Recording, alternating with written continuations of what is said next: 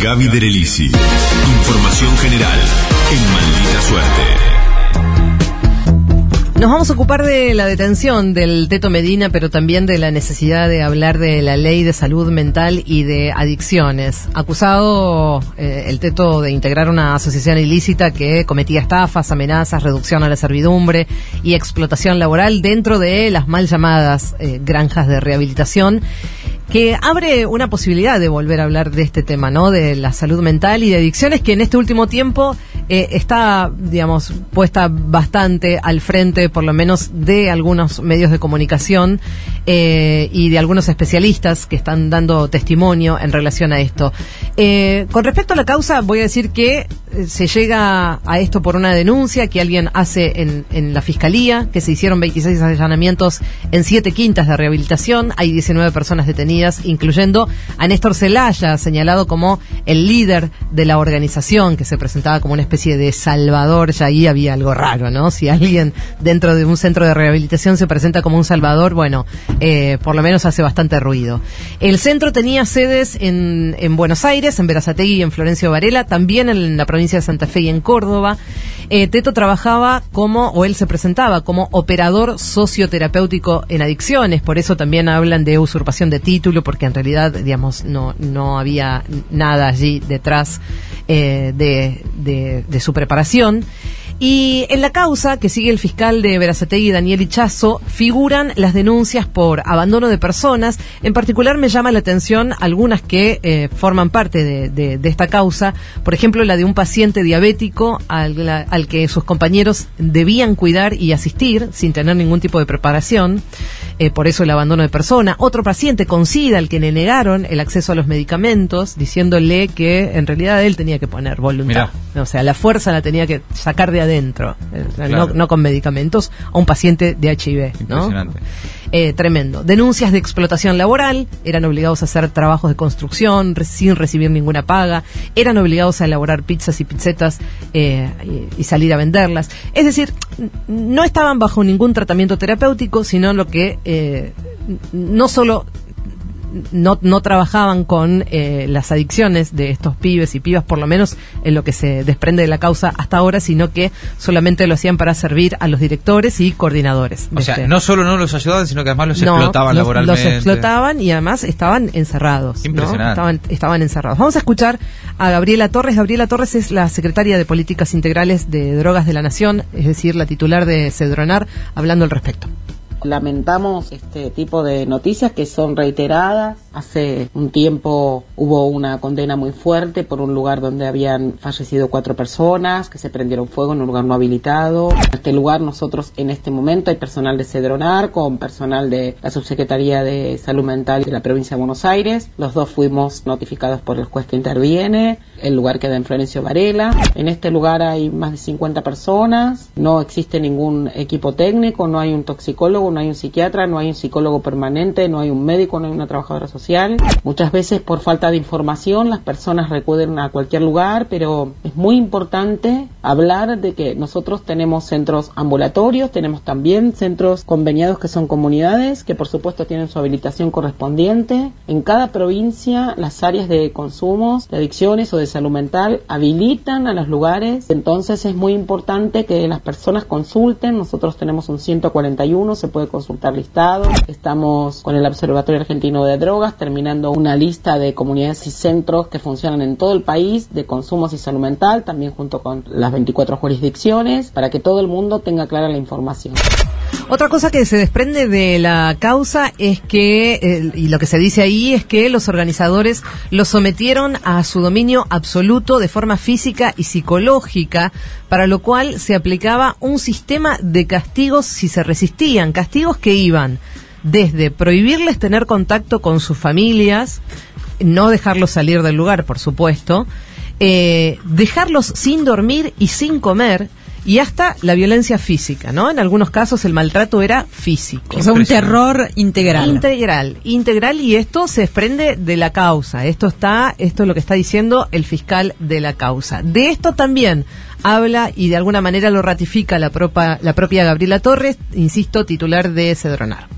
Este lugar es muy lamentable, que las personas no tenían un tratamiento, o sea, no tenían un tratamiento dirigido por ningún especialista, no había un plan en relación a su proceso y hay un montón de situaciones que pasaban en relación a que no podían comunicarse con sus familias, también los hacían trabajar, eh, ¿no? Un trabajo no remunerado, terminando la casa del director, digamos. Es muy importante que entendamos que los problemas de consumo necesitan de una intervención compleja, necesitan un equipo técnico, necesitan personas cercanas, necesitan una red que mire un tiempo de internación, después capaz es un tiempo ambulatorio, después capaz es seguir con el psicólogo una vez por semana. Y en lo público todos nosotros hemos crecido, las 24 jurisdicciones tienen más lugares, la red Cedronar casi se triplicó desde que empezamos esta gestión, hoy tenemos más de 800 lugares, son gratis, nadie les puede cobrar, así que insistimos en que ante cualquier problema de consumo llamen al 141 y podemos acompañarlos.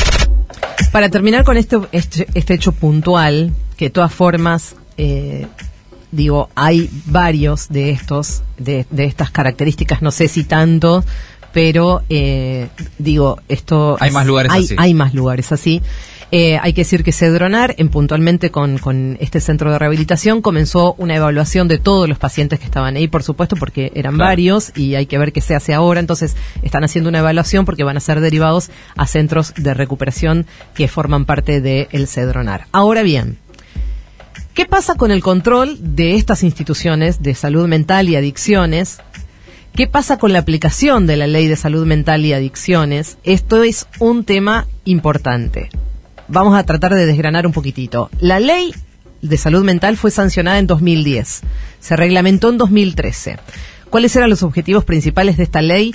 Bueno, integrar esta problemática al sistema de salud en general, o sea, que no sea solamente un apartado, eh, que no haya hospitales, claro, que no haya hospitales monovalentes, es decir, que no atiendan solamente esa problemática, eh, sino que se vaya avanzando hacia un modelo comunitario, en red, sin manicomios, por supuesto, con dispositivos financiados por el Estado.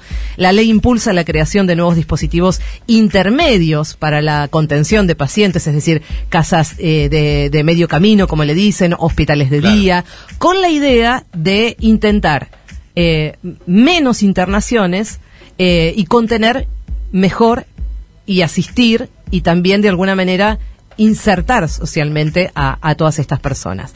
Claro, hay una diferenciación entre, digamos, eh, las personas que, digamos, tienen alguna patología relacionada con salud mental a las de adicciones. Por eso hay mucha gente que dice tendrían que ir por carriles diferentes. Bueno, de hecho había, digamos, hay, existe una ley, lo que pasa que, digamos, en, relación a las adicciones eh, en particular, pero nunca fue reglamentada, también más o menos de la misma época. Y el tema es que eh, en lugar de destinarse además 10% del presupuesto del Ministerio de Salud, que era lo que estipulaba la ley eh, hasta el momento, y por ejemplo en el último año, se envió solamente 2,7%. Confirmado firmado esto por la propia directora nacional de salud mental que se llama Mariana Moreno. Esto choca con el pedido, digamos, el, el, espíritu de la ley, choca con el pedido de internaciones prolongadas que hacen algunos familiares de los que vemos y de los que muchas veces salen a protestar. De hecho, ayer la madre de, de, Chano, Charpentier, estuvo haciendo junto con un montón de otra gente manifestaciones en relación a esto. La queja está en que los externan rápidamente, y otro tema también es internar a alguien en contra de su voluntad, ¿no? Judicialmente muy engorroso. ¿No? Y ahí hay otro tema, un conflicto a resolver. En el caso de las personas con consumo problemático, eh, según los especialistas, casi nunca tienen la voluntad de tratarse. Por eso hay que atender esta, esta cuestión. Y es lo que vimos, insisto, con la mamá de Chano, desesperadamente pidiendo que, lo internaran, y también en el caso de Felipe Petinato. Sí, claro. Digamos que fue otro de los temas así, digamos, muy resonantes, porque, bueno, son dos personas muy conocidas. Ahora, ¿es mala la ley de salud mental? Bueno, yo les traje esto para que entendamos que también hay grieta en este tema y también hay intereses creados en este tema. Miren lo que decía hace unos días nada más el psicólogo Luciano Grasso. ¿Quién es el psicólogo Luciano Grasso? Fue director nacional de salud mental del gobierno de Macri. Director nacional de salud mental del gobierno de Macri. ¿Qué dice él? Dice, hay intereses creados para militar en contra de esta ley que de alguna manera viene a generar un proceso democratizador en el campo de la salud mental, un modelo comunitario donde se priorizan dispositivos de tratamiento intersectoriales complejos y no medicalizantes. O sea, esto es lo que decía el funcionario de Macri, que está muy a favor de esta ley. Por supuesto, hay muchos que dicen, es perfectible la ley, se puede mejorar, se puede ir atendiendo a estas problemáticas puntuales.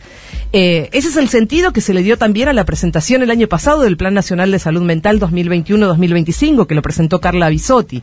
Y en julio de este año, hace poquito nada más, Axel Kisilov en la provincia de Buenos Aires también presentó un plan integral de salud mental para la provincia, por supuesto que va en el mismo sentido. O sea, entonces, tal vez lo que se debería exigir es la implementación de la ley. La ley está y no es mala, es buena, es perfectible, sí, pero está. Entonces, lo que hay que pedir es que se eh, que la implementación de esta ley sea plena con el presupuesto que corresponde, porque no tiene sentido pedir la modificación de una ley que ya está que existe pero que no se aplica. eh, esto habrá que seguir hablándolo seguramente porque, digamos, eh, en definitiva hay, eh, hay nuevamente acá grieta de gente que por ahí habla sin saber de esta ley de salud mental. Por último, para terminar, se presentó hace poco un dispositivo de orientación y de apoyo en la urgencia de salud mental, que me parece interesante recordarlo, que hay un número de teléfono que es el 0800 999 0091, cuya atención está a cargo de profesionales de este campo y que funciona las 24 horas, los 365 días del año. El informe de Gaby Delelisi en Maldita Suerte. Maldita Suerte, de 14 a 17 horas, por el Destape Radio.